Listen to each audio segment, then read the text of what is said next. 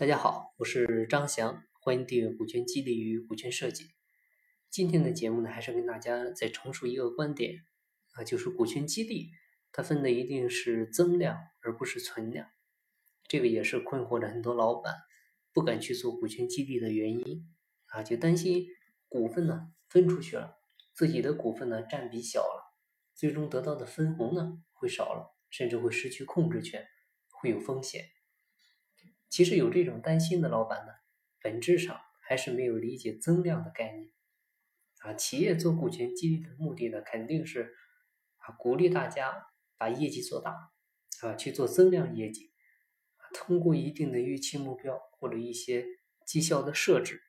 来激励经理人啊，给公司呢创造更大的价值或者贡献，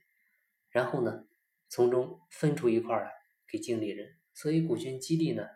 要先有贡献，才有激励，它对应的是成长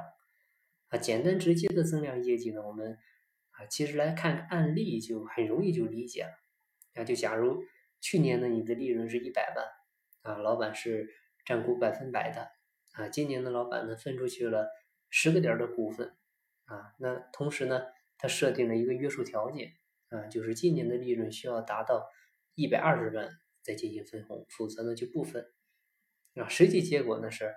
老板分出去给激励对象的利润呢是十个点是多少？十二万。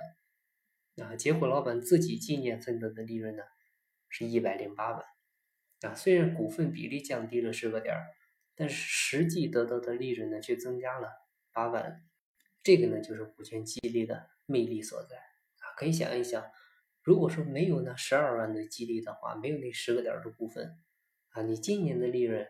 可能是到不了一百二十万这个数的啊，所以呢，为了完成增量业绩啊，这个老板呢在这里很聪明的设计了一个分红的条件，也是前提条件，就是利润一定要达到一百二十万才进行分红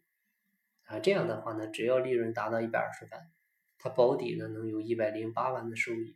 啊。而如果利润达不到的话呢，他的所有的利润也不用分，同样的话也没有什么风险。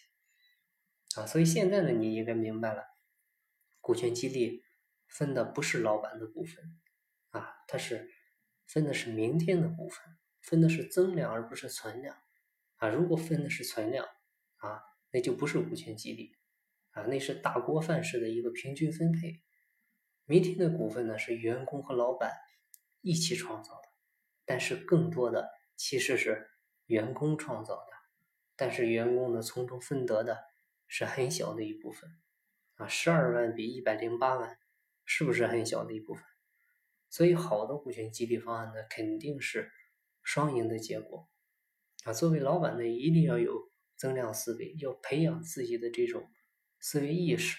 啊，更要懂得有舍才有得的道理。好，那今天的分享呢，就到这里，感谢您的收听。如果你有股权激励、股权设计方面的困惑，欢迎加我微信，咱们再深入沟通。我的微信号是四零六八九三四六四。进不在西天，情在路上。我是张翔，下期再见，拜拜。